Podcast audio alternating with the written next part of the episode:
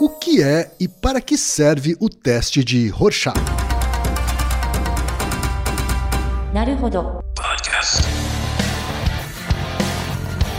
Bem-vindo ao Naruhodô, podcast para quem tem fome de aprender. Eu sou Ken Fujioka. Eu sou Altair de Souza. E hoje é dia de quê? Ciência e senso comum. Altaí, vamos para os recados da paróquia. Quais são? Número 1, um, vai no iTunes Store, dê 5 estrelas e faça o seu comentário. Isso aí. Número 2, indique um episódio do Naruhodô para alguém que nunca ouviu o Naruhodô ou mesmo nunca tenha ouvido um podcast. Vamos aumentar o tamanho de nossa podosfera. E número 3, Altaí. Ah. O número 3 é sobre ajudar a manter o Naruhodô no ar, Altaí. Isso aí. E para contribuir, basta usar o aplicativo PicPay e assinar o apoio mensal de 15 reais. São duas Coca Zero, querido ouvinte, querido ouvinte. Uma para Altair e uma para mim. E como assinante, além da nossa gratidão, você terá três coisas. Um, você terá acesso ao grupo secreto no Telegram, ou seja, assinante pode conversar com a gente com a comunidade de ouvintes assinantes. 2. Você terá vantagens especiais. Por exemplo, assinante recebe os episódios no grupo secreto do Telegram antes de todo mundo. E 3. Você receberá conteúdos exclusivos. Por exemplo, assinante recebe episódios que só são distribuídos no grupo secreto do Telegram. Então é isso. Baixe o aplicativo PicPay e assine o apoio mensal. Com o PicPay você ainda vai poder pagar boleto, transferir dinheiro entre amigos, recarregar celular, sacar o saldo em qualquer banco 24 horas sem taxa. E olha só, no primeiro mês de apoio ao Naruhodô, você ainda tem um cashback de 15 reais. Isso mesmo, você assina e recebe seus 15 reais de volta. Uhum, tá? Agradecemos desde já e participem, por favor. É isso aí.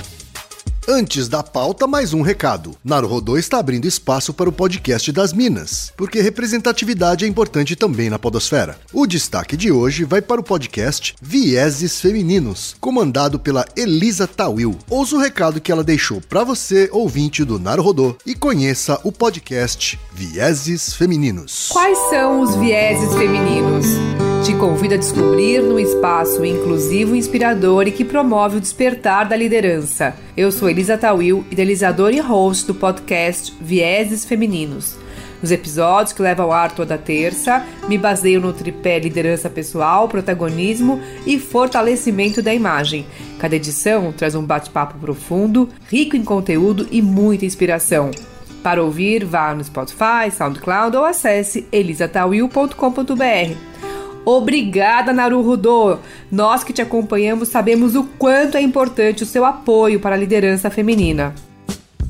E chegamos ao momento Alura, querido ouvinte, querido ouvinte. Eu sei que nessa época de isolamento social a gente é bombardeado o tempo todo com lives, webinars, cursos, e embora o senso comum tente nos convencer de que estamos em home office, a verdade é que estamos sendo forçados a ficar em casa e tentando trabalhar em meio a uma pandemia. Então, meu recado é: antes de mais nada, vá com calma e cuide de sua saúde mental. Dito isso, pode ser sim um bom momento para dar uma acelerada em sua carreira profissional. E é para quem estiver afim de fazer isso que eu quero falar aqui da Alura, a maior plataforma de cursos online do Brasil. Tem mobile, programação, front-end, infraestrutura de tecnologia, design, user experience, marketing digital, data science, inovação, gestão, tem para todos os gostos. E a Alura não é só uma plataforma. Ela é uma instituição de ensino, ou seja, ela garante a qualidade dos cursos que são produzidos por ela mesma. E funciona de um jeito muito simples. Você tem acesso a mais de mil cursos com uma única assinatura. Agora a vantagem: ouvinte Naruhodô tem desconto de 100 reais. Mas para ter esse desconto, precisa acessar a seguinte URL, anota aí, alura.com.br barra promoção barra Naruhodô. Repetindo, alura.com.br barra promoção barra Naruhodô.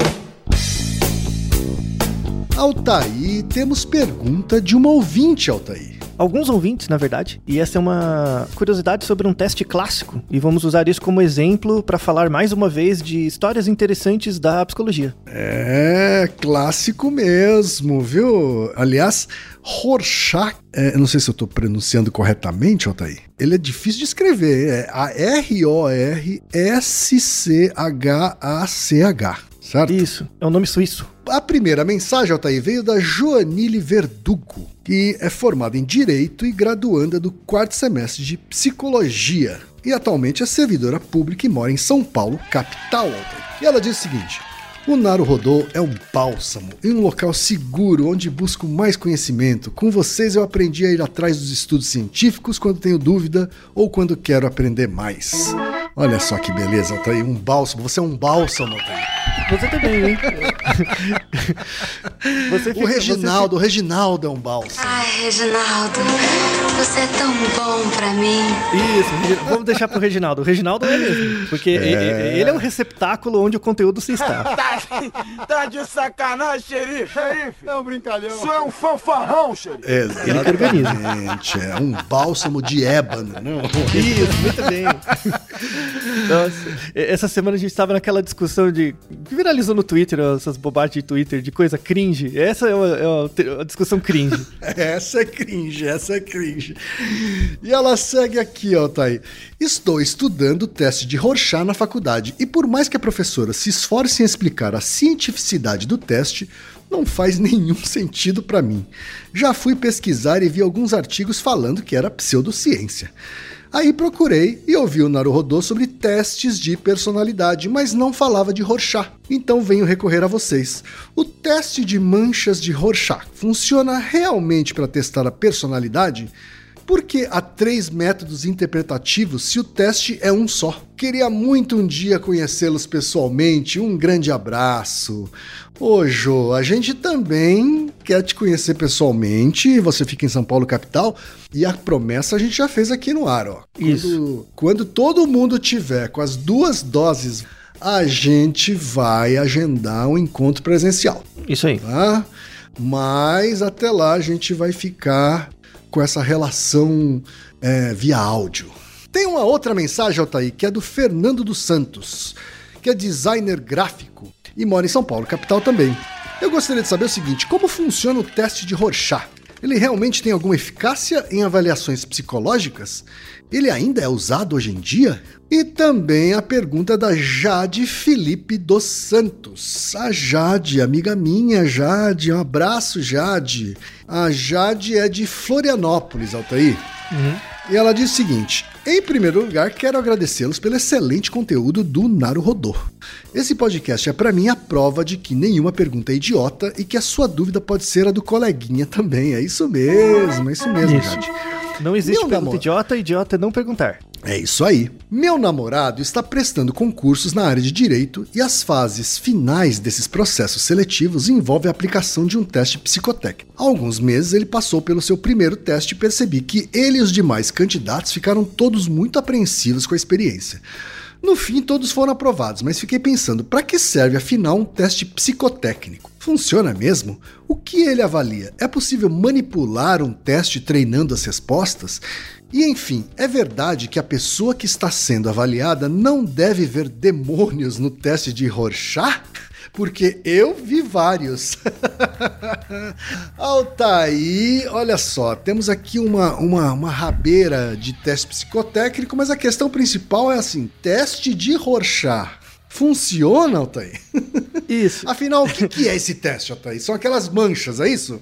Isso. Você já fez esse teste alguma vez na sua vida? Eu já fiz algumas vezes, Altair, mas há muito ah, mais de uma. tempo. É, mas há muito tempo. E, e em que contexto? Foi é, em processos de seleção de empresa, processos RH. É, de RH, mas foi há muito tempo, foi assim, tipo, no, no, final da década de 80, começo da década de 90. E aí depois eu, eu nunca mais tive contato com isso, sabia? Então, para mim, fica uma ficou no imaginário uma coisa de que esse é um teste meio velho.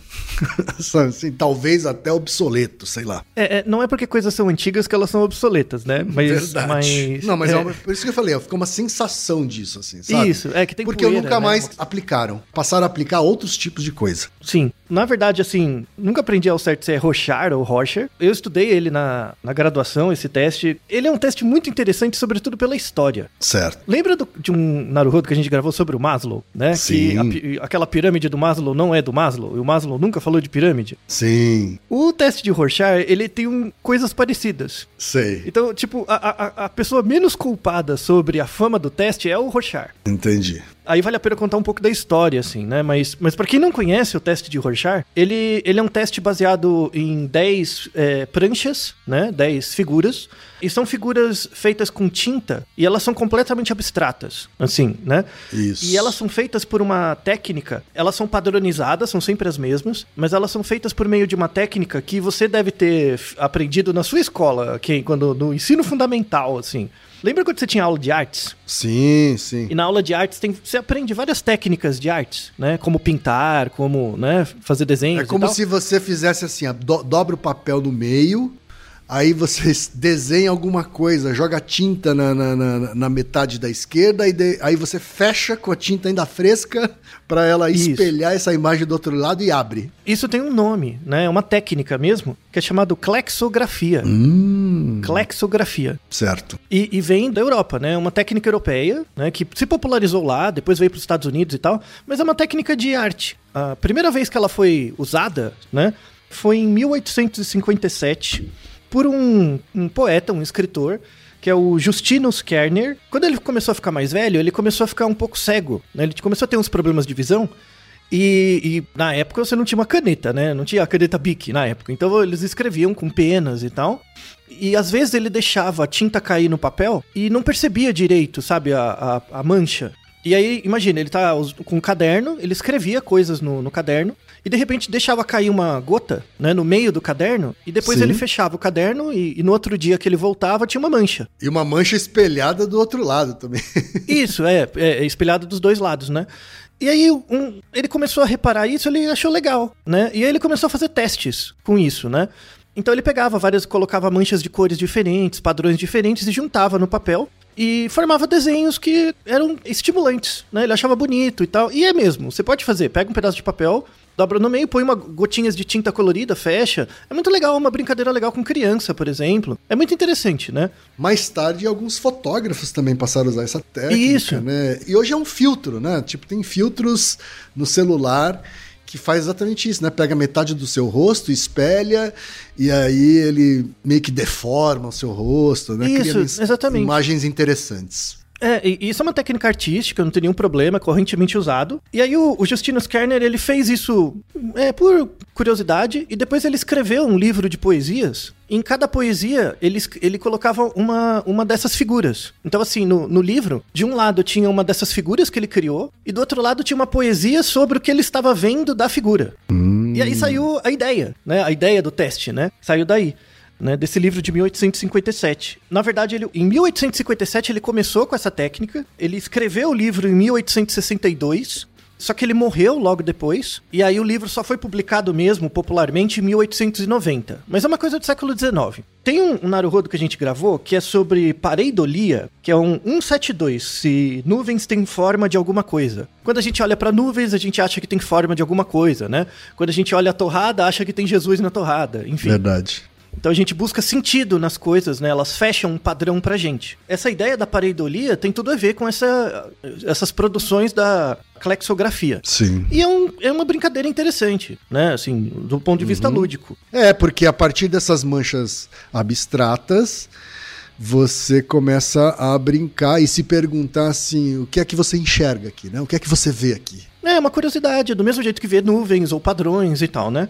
Então, ó, o livro foi publicado em 1890. O Hermann Rorschach, né, o Rorschach, o Hermann Rorschach, ele nasceu em 1884, tá? Certo. Então ele, quando esse livro começou a ficar popular, né, o livro artístico tal, com as poesias, ele era criança, né? Então ele, ele pegou isso, ele teve contato com esse livro, com essa leitura, e ele gostava muito. Ele fazia todo dia, todo dia ele fazia brincadeiras com isso desde criança e olhava as figuras, conversava com os outros e tal. Tanto é que ele tinha um apelido de criança que era Kleck, né? Kleck quer dizer mancha de tinta, né? Ele nasceu na Suíça. Então, clexografia, né? A grafia por meio de, de manchas de tinta, né? Então, ele era tão viciado nisso que era chamado de Kleck. Sei. E aí ele cresceu e sempre inspirado por essa, é, esse padrão, né? Tipo, ah, por que, que cada figura gera pensamentos diferentes, ideias diferentes, né?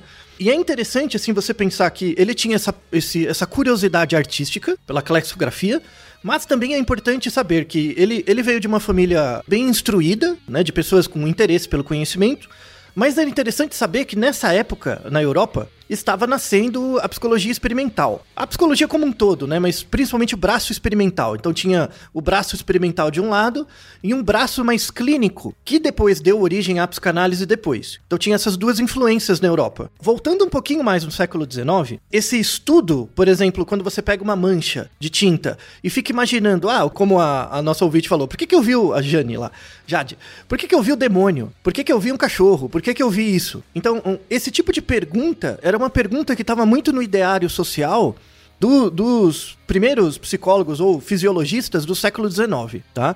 Eu vou colocar um como exemplo, que inclusive um dos maiores é, centros de estudo em, em neurociência da Holanda tem o nome dele, que é o Franciscus Donders. O, o Donders, ele viveu durante o século XIX, ele era optometrista. Optometrista é o, pessoas que fa fazem lentes. Isso. É, era tipo o oculista, era o oculista, mas não o clínico, né? Ele gostava de fazer as lentes. Ele tinha uma ótica, basicamente. Mas ele era muito interessado por fisiologia, né? Ele era um oftalmologista, mas mais interessado pela parte científica, não pela parte clínica. Então ele era um fisiólogo. Por exemplo, o Donders foi o primeiro que descobriu que dava para corrigir astigmatismo usando uma lente. Hum. Né? Então ele tem uma importância muito grande né? na ótica, na visão e tal.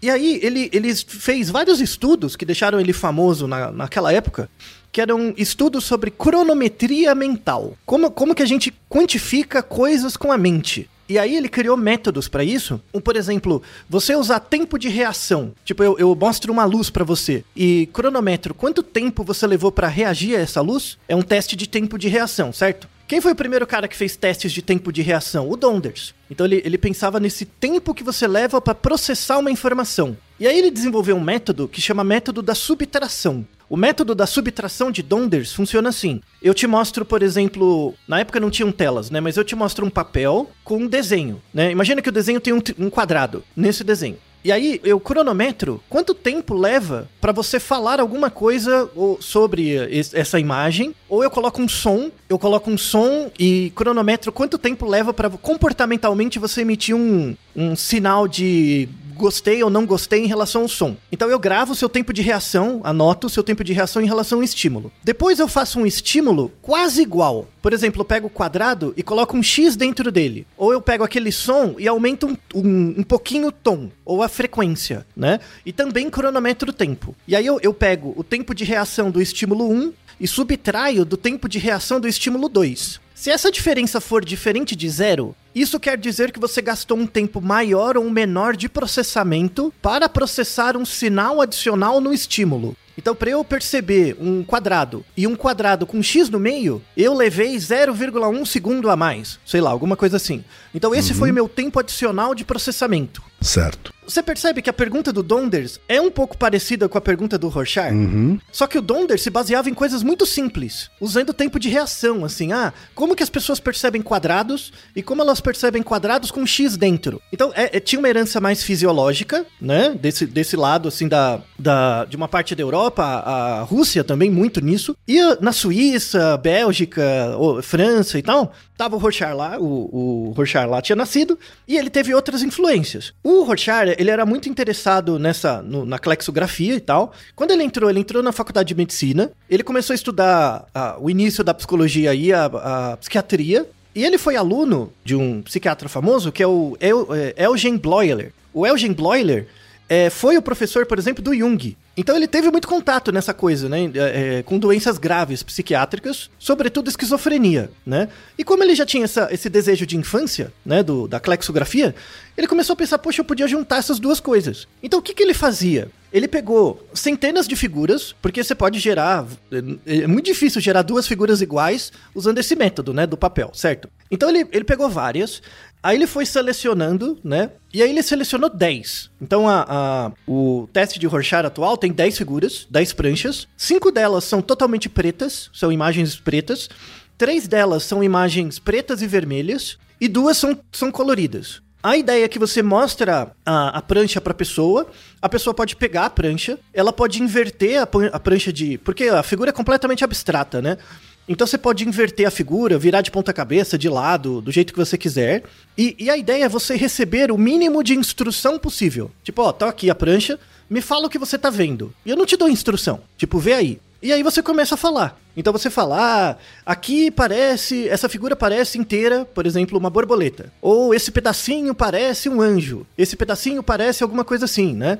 E, e a ideia é que o, o quem estiver avaliando vai anotar compulsivamente tudo que a pessoa falar. É bem louco, assim, porque quando você tá fazendo rocha, a pessoa que anota, ela tem que anotar desesperadamente, assim. Ela anota tudo que você faz, né? Por quê? Porque como eu não tô te dando nenhuma instrução, tudo que você me fala é informação. Não tem certo ou errado, você tá falando. Aí vai, anotando. Se você pega uma prancha e inverte de ponto, põe de ponta cabeça, eu anoto. É, o que você fala, eu anoto. É, o jeito que você falou, eu anoto. Tipo, anota tudo. Então, para quem já fez esse teste e você vê a pessoa anotando compulsivamente, não é porque ela tá te analisando, porque você é maluco, que ela quer te prender, não é nada disso. É porque é parte do teste mesmo. Então não, não tem nada a ver. Então, como eu não te dou uma instrução, tudo que você me falar é uma informação. Não tem certo e errado, tá? Isso é, isso é importante. Parênteses aqui então, Altair. Então, não tem certo e errado. Não tem certo e errado. Uma informação que eu recebi na época que eu fiz teste Rorschach, e eu fui mal, me disseram que eu fui mal no teste. Uhum. E, e aí eu perguntei, mas tem certo e errado? E aí ela respondeu, tem, tem certo, tem coisas certas. É, então. Enfim. É, Aí, e- não põe na conta do Rorschach, tá? Tá bom. Não tem, ele não falou nada disso, primeira coisa. Aham. Aí você vai pegar todo esse material. Imagina, você escreveu páginas e páginas, né? Porque é uma página pra cada, pra cada figura, né? Pra cada prancha. Aí escreveu um monte de coisa. Aí você, você tem que ler, né? Volta depois, lê a- a- a- os comentários e tal. E tem um sistema de classificação dos comentários. Então, por exemplo, é, só pra dar uns exemplos, assim, é porque são muitos, é, é- é bem complexo. Eu vou deixar na descrição um livro sobre pesquisa psicológica. Sim, tem um capítulo inteiro sobre o Rorschach, para quem tiver interesse, tem bastante coisa. Por exemplo, aí tem códigos. Tem um código que é chama H. Código H é quando você viu um humano. Tipo, na figura você viu uma pessoa. Então é um H. Aí, quando você vê detalhes do humano, então, ah, eu, eu vi uma pessoa e essa pessoa estava segurando alguma coisa, sabe? No, no desenho. A gente chama de HD, né? É um HAD, H com detalhe, um homem com detalhe. Quando tem, é, tipo, ah, na verdade eu vi um super-homem, né? Tipo, eu vi o, super, o Batman na- no, no, no- no desenho. Então é, é um HD entre parênteses, porque é imaginário. Tipo, é uma figura imaginária. É, se você viu um animal, é A, sabe? E, e aí, se você viu cor, se você viu tamanho, Depende do quão nítida é a imagem, se você dá algum detalhe na fala dizendo que é nítido ou não. Depois você vai transformar isso numa série de códigos. Então, ah, sua percepção foi um H, DD, Dzão, Dzinho, X mais. Então, uma pessoa que vê de fora que não conhece os códigos, parece um hierógrafo completo, assim. E são muitos códigos, tá? Só pra você ter uma ideia. Então, assim, é, é avaliado no, no Rorschach. Você pega a figura inteira e fala uma coisa. Se você pega um pedaço, fala uma coisa. Se você usa cor, a cor faz parte da sua descrição ou não faz. O Certo. tamanho, se é um humano, se é um animal. Enfim, tem um monte de códigos. Então é uma coisa demorada, uma coisa bem chata. Inclusive, eu vou deixar um artigo de 2021, inclusive é um artigo quantitativo bem interessante, que ele, ele fala sobre as inseguranças dos alunos de psicologia em usar esse teste. Porque eles vão usar o teste e o teste é muito complicado. Os livros para avaliar é, é complicadíssimos, assim. E depende muito de cada pessoa. Então, por exemplo, se eu pego. Imagina que tem uma, uma pessoa A, é, aplicou o Rorschach em você, quem, e anotou lá tudo que você fez.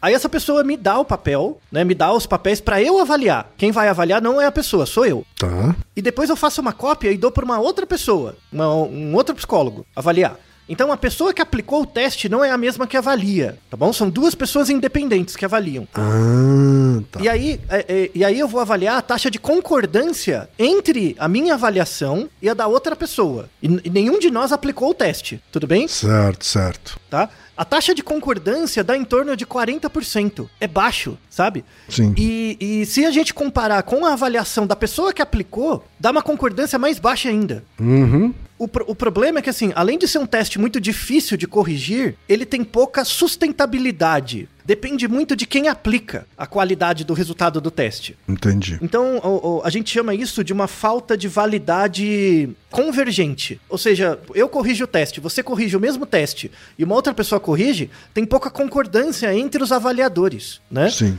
Ent- Então, o, o- o primeiro problema do Rorschach, ele depende muito de quem avalia. Quem avalia pode dar resultado muito diferente. Isso é, é uma coisa. Ah, Então, como funciona, né? Eu falei mais ou, me- mais ou menos como funciona. Deixo um- uma referência e tal na, na, na descrição para quem tiver mais interesse. Mas eu quero voltar na história do Rorschach. Então o Rorschach, lá, começo do século XX, tava na faculdade, teve aula na, com o Bloiler e tal, e aí ele ficou com, com aquela sensação, falando, nossa, eu posso usar essas figuras. Aí ele criou as 10 pranchas, Olha, olha a sacada dele. Ele percebeu assim: se eu aplicar essas, essas pranchas e pegar os, os relatos das pessoas num grande número de pessoas, e eu pegar um grupo de pessoas com esquizofrenia, que eu sei que tem, e um grupo de pessoas sem esquizofrenia, eu espero ter resultados diferentes. Eu espero ter descrições das pranchas diferentes. E foi isso que ele encontrou. Então ele, ele percebeu que pessoas que tinham quadros mais graves, principalmente psicose, assim, né, tinham uma certa distorção da realidade, que é relacionada com a etiologia da doença, tinha uma certa distorção da realidade e iam perceber coisas nas pranchas que pessoas que não têm essas condições iriam perceber, certo? O primeiro estudo dele sobre isso, ele pegou 300 pessoas com quadros de psicose e comparou com 100 controles, 100 pessoas controle. E ele viu que deu umas diferenças. Então, primeira coisa pra livrar a cara do Rorschach. É, o único interesse que ele tinha na- nesse teste era em discriminar grupos de pessoas em relação à psicose, especificamente, que é um quadro mais grave, assim, que tem uma causa material bem específica, né? E pessoas que não têm. Aí uma coisa que assombra muito psicólogo. Rorschach nunca, nunca disse que o teste de Rorschach é um teste que avalia a personalidade. Nunca. Tá? Mesma coisa do Maslow. Maslow Assim nunca como o falou Maslow nunca falou que era pirâmide, né? Isso. E o Rorschach nunca falou que é personalidade. Tanto é, vou deixar um texto, leia os textos originais, por favor. Rorschach era contra o uso do teste de Rorschach para personalidade. Mas por que que usa para personalidade, então? Né? Porque é para isso que ele ficou famoso, não é? No, isso que aparece nos filmes, né? Aparece no filme lá, o, o, o psicopata e bota lá o filme, o- a prancha para ele ver, e ele fala que ele vê, sei lá o que, umas coisas esquisitas. Aí veja como a vida é cruel, né? Da onde saiu isso? No caso do Maslow, foi sacanagem com a vida dele, né? Tipo, fizeram chacota da teoria do Maslow. No caso do Rorschach, foi uma tragédia mesmo. Porque é, é, Rorschach era, era uma pessoa muito interessada, por exemplo, apesar de ser suíço, muito interessada na Rússia. Tanto é que ele morou um tempo na Rússia, né? E, e tanto é que muitas das inspirações fisiológicas do trabalho dele vieram ali da herança russa. A esposa dele, na época, era da região do que era a Rússia na, na época, então ele tinha muito interesse. Então, o, o apesar de ele ter estudado com um dos, um dos pais da pré-psicanálise, ele queria dar uma pegada do Rorschach, do teste dele, mais é, psicofísica. Então, o que, que ele olhava nas pranchas? Ele não olhava só o relato do que a pessoa falava da, da imagem. Ele olhava o quê? O tempo de reação. Ele olhava quanto tempo a pessoa ficava em silêncio antes de responder, né? Que isso era, era uma ideia de elaboração mental. Então, se eu te mostro uma prancha e você faz uma pausa, isso quer dizer que você tá fazendo o quê? Uma cronometria mental. De quem que a gente lembra? Do Donders. Lembra do Donders, que eu acabei de falar antes? sim, né? sim. Então ele, ele tinha muito mais essa, essa perspectiva de, de puxar para uma parte mais experimental mesmo, né? Então ele repara, ele anotava, por exemplo, os tempos de pausa. Ele não anotava só o que a pessoa falava. Ele anotava o quanto o olho dela abria, por exemplo, quando ela via alguma coisa estranha ou que achou diferente. Ele notava es- esses detalhes comportamentais. Ele, ele olhava muito mais pro comportamento do que pro sentido sobre o comportamento. Você entendeu, né? A pegada do, do, do Rorschach. Sim, do Rorschach, sim, né? sim. Aí, aí beleza. Tava indo bem e tal. Aí o que aconteceu? Uma tragédia. Rorschach morreu. Ele morreu com 37 anos, velho. Coitado. Muito jovem, hein? Sabe do que ele morreu? Apendicite. Hum. Trágico, trágico. Era uma coisa tratável. Ele morreu de apendicite. e A apendicite evoluiu para uma peritonite, teve uma infecção, morreu. Uhum. Mas morreu, né? E, e aí o, o- ele publicou esse, esse primeiro achado, né, de- dele, da- dos 300 esquizofrênicos versus sem controles. Ele publicou num livro, né, em 1921. E ele morreu em 22. Aí morreu. E deixou o legado. Aí você já sabe, né, que espólio de morto, os outros fazem, brigam por ele, né? Que aconteceu, né? Então, cara, morreu, coitado. Ele cantou uma pedra, mas não teve tempo de espalhar, né? E tal. Aí outras pessoas pegaram a, a- viram no livro e falaram, legal, isso aqui é um teste bacana, só que não vou usar do jeito que ele falou, vou usar do jeito que eu quero. E aí, logo depois, uma galera começou a usar o teste de Rorschach para coisas que não tem nada a ver com o que o Rorschach pensou. Isso num espaço de 20 anos, tá? Tem um pesquisador chamado Beck que queria seguir o modelo do Rorschach mesmo, né? Uma abordagem mais experimental, ver tempo de reação e tal. Esse é o Beck, né? Tava de um Sim. lado. Aí depois tem um, um- do outro lado tem um cara que é o, o Klopfer. O, Klop, o Klopfer, 1937, ele pegou essas pranchas e falou: não, essas pranchas, na verdade, elas servem para verificar aspect, aspectos simbólicos das fantasias objetais das pessoas. Já virou Paranauê já virou Paranauê. Por quê? 1937, a psicanálise bombando. A psicanálise não era Paranauê naquela época, né? Mas você podia deixar ela Paranauê se você quisesse também, né? E o Klopfer era um pouco assim, não, a gente vai avaliar o simbólico, as relações com a mãe, com os pais, com as figuras e tal. E aí, então você tinha esse degradê, né? Do Beck, que era extremamente experimental mesmo, e o Klopfer, que usava o mesmo teste pra uma coisa bem abstrata, assim, né? Sim. E aí, entre eles, você tem o, o, modelo do Piotrowski, o modelo do Hertz e o modelo do Rapaport. Ou seja, você tem cinco métodos de avaliar o mesmo teste. E nenhum deles era parecido com o jeito que o cara criou. Você já viu que deu ruim. Já uhum. viu que deu ruim. É motivo para ficar pistola? Com certeza é. Uhum. E, e, e, aí virou a celeuma, né? Aí é por isso que o, o, por causa do Klopfer, né, que é essa coisa mais objetal e tal, virou negócio de personalidade. O próprio Rorschach falou que Rorschach falou que não era para usar para personalidade, mas tipo, morreu, dane-se. E aí, 1937, a psicanálise começou a crescer, aquela coisa toda, foi para os Estados Unidos. No pós-guerra, né? Pós 45 foi para os Estados Unidos. Nos Estados Unidos foi um, o frisson, porque agora, contra a cultura, eu sou cult. Aí os caras faziam a figura de Rorschach na parede, é, aquela coisa toda. E, e aí bombou nos Estados Unidos essa coisa de que o teste de Rorschach era para personalidade. Nunca foi. E aí o, o, começou a ser usado nos anos 60, massivamente para quê? RH, para selecionar pessoas. Então você, quem foi, foi resultado da rabeira da influência do teste de Rorschach no RH. Tipo o MBTI hoje, que é uma, uma bobagem, né? Que o povo ainda usa para RH, para achar que avalia alguma coisa. Né? O MBTI, que é um teste, suposto teste de tipos de personalidade, que não avalia personalidade coisa nenhuma, né? Tem o nosso Naruhodo sobre isso. O Rorschach entrou nesse, nesse escopo. Coitado do Rorschach, né? Podia tirar o nome do, do, do cara do teste, pelo menos, né? Pois Chamar é. de outra coisa, tadinha. e aí ficou essa bagunça. E aí tava um caos mesmo. Tipo, anos 60, 70, 80, cada um usava do jeito que quisesse, queria lá, e ficou um caos. Aí começou a ter as, as discussões mesmo, né? É interessante porque o teste de Rorschach, ele tem futuro, sabe? Ele tem uns negócios legal. O, o, o, Alfred Binet, né? Logo depois que o coitado do Rorschach morreu, o Alfred Binet, que é um, um, criador do primeiro teste de QI, junto com o Spearman, pelo governo francês, né? A criação dos primeiros testes de QI, o Binet conhecia o teste de Rorschach.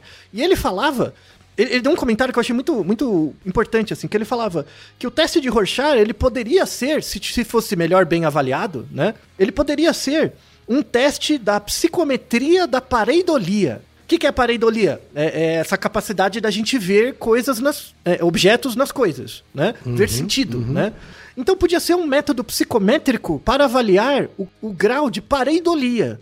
O quanto você vê sentido em coisas que a priori não tem sentido. Muito legal. Para isso, a, a, essa técnica seria bastante útil, né? Muito bem, era o desejo do Rorschach. Agora vê se fizeram isso. Fizeram nada, né? Desgraçados. É, o um cara esperto. Aí, assim, o, o, o, dentro desses cinco modelos, né? Eu não vou ficar explicando a diferença entre eles, porque é terrível e não vou entrar nesse mérito, não importa, deixei, deixei a descrição na bibliografia. A coisa foi esquentando, aí virou uma coisa meio do, do da cultura pop, sabe? O Rorschach virou uma coisa de cultura pop. Aquela coisa, ai, estou sendo analisado, vou bem, vou mal. Primeira coisa, você não vai bem e mal, coisa nenhuma no raio do teste, velho. É um teste, é, é um teste projetivo. Teste projetivo, você não sabe, você não sabe para ver se você vai bem ou mal. Não existe isso de bem ou mal. No modelo padrão, né, existem certas imagens que são muito esperadas, né, que acontecem com muita frequência na população. Tem muita gente que olha uma mancha e essa mancha parece, por exemplo, um morcego. Muita gente diz, assim. Então, é, como é muito comum na população, a gente chama isso de. de tem um nome para isso que é figura que, é, que tem alta ocorrência. Tem figuras raras, tem figuras que não que é muito raro acontecer que também são computadas. Tem um comentário da Jade mesmo, né? Que ela falou que o namorado dela, ela tava fazendo teste psicotécnico e tal, se funciona. Isso. Funciona o teste. Só não funciona para aquilo que você acha que funciona. Esse é o negócio. Só não funciona para aquilo que empresas é, usam. É, então, é, é, o teste é. psicotécnico ele avalia várias coisas. Só que às vezes a empresa não sabe o que, que ele. Eu, a empresa não sabe o funcionário que ela quer. Tá? É para é isso que existe a área de recrutamento e seleção de RH, que poucas empresas têm uma área de RH de recrutamento e seleção decente. Porque o, o, o, requisitante da vaga, dificilmente ele sabe o que ele quer no funcionário. Ele não quer um funcionário. Ele quer alguém que seja igual ao José Carlos, que era o funcionário que estava lá e foi embora. A pessoa não sabe, tá? Ela não sabe separar a pessoa das competências, né? Isso, isso é um ponto. Se você sabe as competências que para uma vaga, o que é muito. já, já seria ótimo. Você tem que encontrar um teste que avalie essas competências. Então tem dois gargalos, assim. O, o requisitante de uma vaga de emprego não sabe o que ele quer. E, supondo que ele sabe, que já é um ganho enorme, você tem que encontrar testes que avaliam essas competências. E aí vem a má formação do psicólogo, né? Que só sabe aplicar teste, mas não sabe pra que, que ele serve. Porque quem for psicólogo e estiver me ouvindo, e eu falo que o teste de Rorschach nunca foi pra personalidade, o cara vai botar um ovo. Claro. Porque na- nunca é dito isso na faculdade. É igual ao curso de administração, você fala que Maslow não fez a pirâmide, o cara bota um ovo. Claro. Como assim? Lê a, a bibliografia que eu deixei. Tá? Tem até um texto do Rochard falando não use pra personalidade. Então, o, o- quando você vai fazer um teste psicotécnico, ele tem uma valia. Só que às vezes essa valia, ela é muito restrita, né? O teste psicotécnico ou projetivo, ele, ele serve pra avaliar uma coisa muito pequena, um pedacinho de você. Mas não você como um todo, mas um pedacinho. Então, por exemplo, se eu falo que o teste de Rochard, ele é bom para avaliar o, quan- o seu grau de pareidolia em relação às coisas, o quanto que você busca sentido nas coisas, sendo esse sentido real ou não, fala sobre você, mas fala sobre um pedacinho, né? Só um pedacinho. Isso reduz, assim, ah, você é uma pessoa que tem alta pare- alto grau de pareidolia, vê muito sentido nas coisas.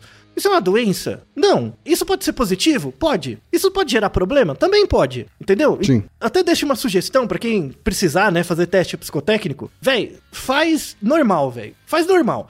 Não, não tem esse negócio de manipular, sabe? Você tá se automanipulando, você tá gerando ilusão de controle em você mesmo. Uhum.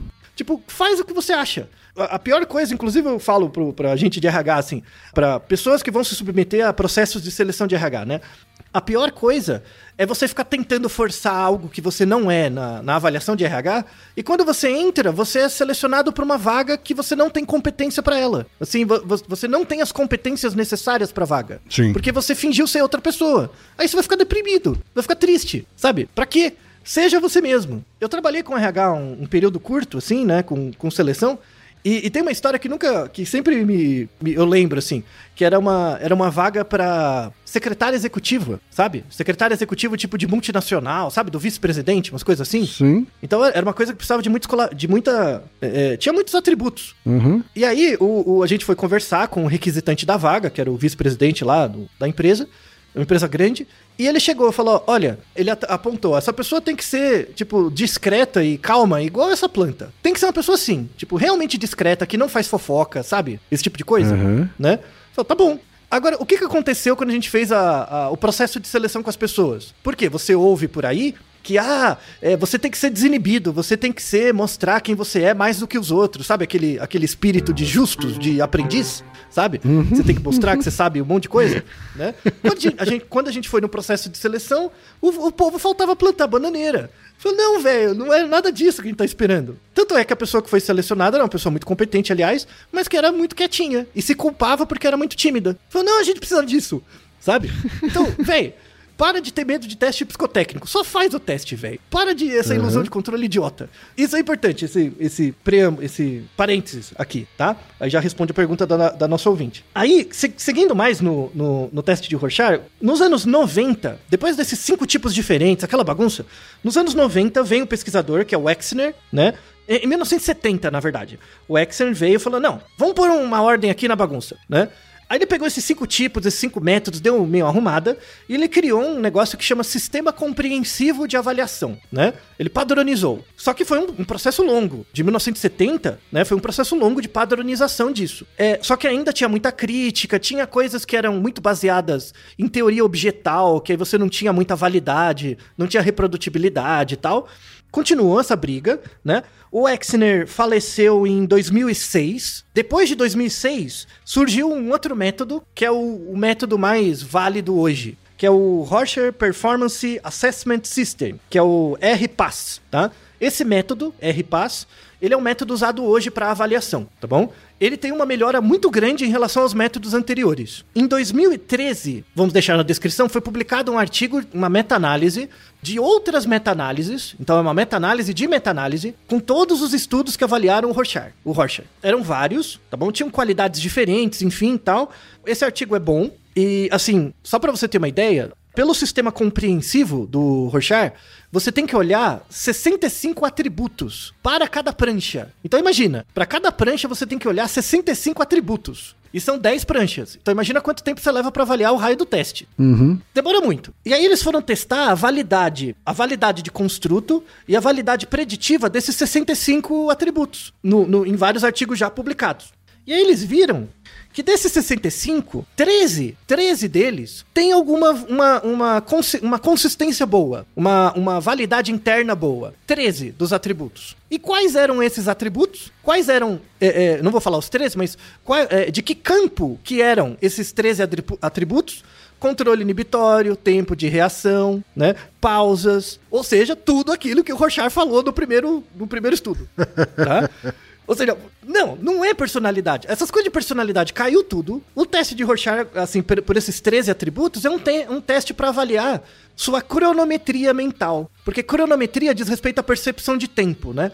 Mas, Sim. na verdade, é, é, é uma, é uma cronometria mais abstrata. Que é como quanto tempo e como você pega padrões do ambiente e converte para você em sentido, né? Uhum. E aí, o, o, esse artigo foi muito bom, porque aproxima o teste de Rorschach de, de uma teoria que também vem dos anos 70, que é uma teoria que separa percepção de apercepção. Você sabe, já ouviu falar de, dessa palavra, apercepção? Apercepção, nunca tinha ouvido falar, Otávio. É, é uma palavra que vem desde Descartes, né? Uhum. É, é, Descartes escreveu um livro que chama é, Tratado sobre as Paixões da Alma, e nesse livro ele define a percepção, né? O Kant também fala sobre isso, né? A percepção transcendente, imanente, enfim, tá? Mas a, a definição de apercepção é o seguinte: é um processo pelo qual uma nova experiência é assimilada e transformada pelo resíduo de uma experiência passada de um indivíduo, gerando um novo todo. Essa é a definição de apercepção.